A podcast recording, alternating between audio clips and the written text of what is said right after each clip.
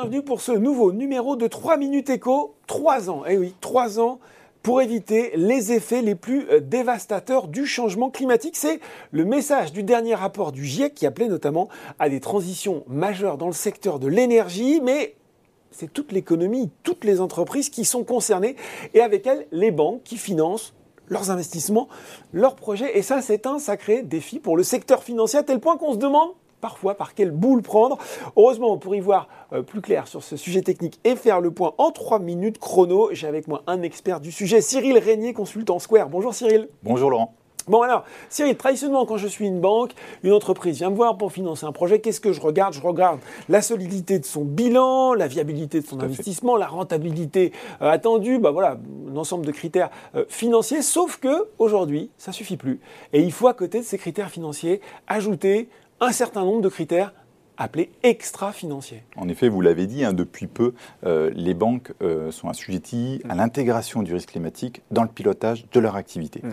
Euh, en témoigne l'exercice de stress test climatique qui ont été renouvelés à plusieurs reprises mm. et qui visent à mesurer au sein des banques sur deux indicateurs qui sont clés, le risque physique et le risque de transition. Euh, certaines banques euh, intègrent désormais ces indicateurs-là dans leur process d'octroi pour commencer à capter de l'information mm. et à mesurer euh, les effets euh, de ces risques de transition qui auront un impact à terme sur le risque physique. Oui, parce qu'on est sur des risques de 30-50 ans, hein, c'est ça Tout à fait, c'est des risques de très long terme. Et on demande à ces acteurs-là, dans ces exercices, de se positionner sur des euh, prévisions à 30 à 50 ans, et voire 100 ans. Oui, parce que je ne l'ai pas dit au départ, mais les banques, elles sont aussi, elles, de plus en plus analysées, expertisées à l'aune bah, de leur portefeuille de crédit et justement des émissions CO2 qui y sont liées. Tout à fait. Donc c'est dans les, un des exercices, un mmh. des trois piliers de ces exercices de stress climatique était de mesurer euh, les émissions de gaz à effet de serre sur les portefeuilles des banques, mais uniquement sur les grandes filières et uniquement sur les principaux clients, les 15-20 principaux clients euh, qui étaient euh, les, plus représentatifs de sa filière. Euh, Cyril, mesurer les émissions de CO2, c'est pas simple ça, même quand on est une banque. Comment elles vont faire pour aller trouver la donnée pertinente? Comment elles vont faire pour acquérir cette expertise extra-financière? Donc en effet, les banques vont pouvoir euh, se retourner soit vers des providers privés qui vont leur donner euh, des informations sur euh, ces grands corporates, soit elles vont poser des questions auprès de leurs entreprises pour mesurer ces indicateurs. Il faudra bien distinguer deux choses, c'est la vision de niveau client et la vision de niveau projet.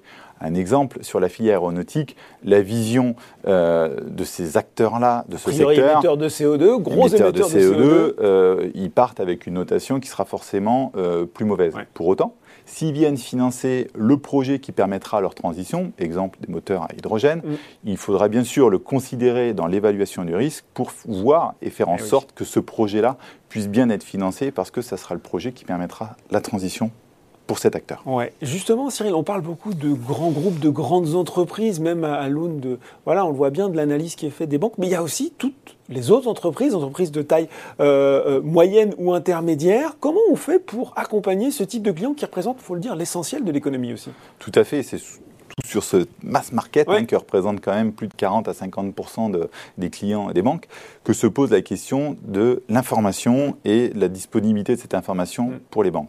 Donc nous, au sein du Square Research Center, nous avons développé avec l'ADEME en partenariat et en partenariat avec certaines écoles comme l'ENSAI, l'ESA, l'ESCP, euh, des modèles mm. qui permettent de partir de la vision filière pour évaluer euh, ces émissions de gaz à effet de serre au niveau euh, entreprise. D'accord. Donc, euh, par exemple, vous êtes dans le secteur de la chimie, voilà, vous, êtes censé émettre tant. Si vous êtes dans ce secteur-là et que vous êtes vous avez déjà un petit, comment dire, une indication de ce que vous devez émettre. Tout à fait. Ça permettra d'avoir une indication et une évaluation de ces émissions au niveau individuel. Pour autant, la meilleure des façons mm. pour aller mesurer au plus juste cette information, c'est d'aller la demander à ces entreprises. Mm mais ces entreprises n'ont toutes, euh, bien sûr, pas euh, déployé eh une stratégie climatique, une stratégie environnementale. Euh, la stratégie RSE pour ces entreprises-là, ce ne sera pas forcément leur première, on va dire, priorité. première priorité. Et pour ce faire, ils devront se faire accompagner mmh. pour développer une stratégie et les banques devront interroger ces clients-là sur leur stratégie et sur les informations associées pour pouvoir mesurer ce risque de transition. Ah, on dit souvent aussi que la, banque, justement, par ce rôle de financement, elle est au cœur de la transition écologique. Ça veut dire aussi, euh, bah, justement, aller peut-être plus loin que le oui-non sur un projet, mais euh, en faisant des recommandations concrètes pour verdir un projet d'investissement, de développement. C'est ça, Cyril? En effet, elles auront un, un rôle clé à jouer pour verdir cette économie. Souvent, les banques sont des intermédiaires de toutes parts, par plein d'acteurs, par plein de startups. Là, elles ont été intermédiaires. On leur a dit, c'est votre rôle. C'est votre job. C'est votre job. Donc là, les, banques vont devoir tout d'abord, à mon sens, euh, former leurs euh, conseillers pour que euh, le, geste métier soit juste. ensuite, elles que devront... ce soit pas juste une case à cocher, que tout, le monde soit en pleine conscience de ce qui est en train de... Et qu'elles aient un, vrai rôle d'accompagnement et de conseil auprès de leurs clients. Le deuxième point, ça sera forcément l'évolution de leur process d'octroi mm. euh, et de tous leurs outils associés pour mesurer ces risques dès l'origination. Mm. Et enfin, euh, cet accompagnement devra être juste euh, car il devra faire en sorte d'accompagner tous les acteurs et de ne pas laisser sur le carreau des, des clients qui seront un peu en retrait. Et donc pour ce faire, un exemple, ça serait de d'apporter des éléments de comparaison pour sensibiliser le client. Comparer un client à sa filière, mm. comparer un client à ses concurrents euh, du même secteur et de le sensibiliser sur sa position en termes d'émissions de gaz à effet de serre. Est-ce que c'est euh, un client qui émet plus de gaz à effet de serre que euh, ses petits copains de la même filière? Et si c'est le cas, comment se positionne-t-il en termes d'investissement? A-t-il une stratégie associée?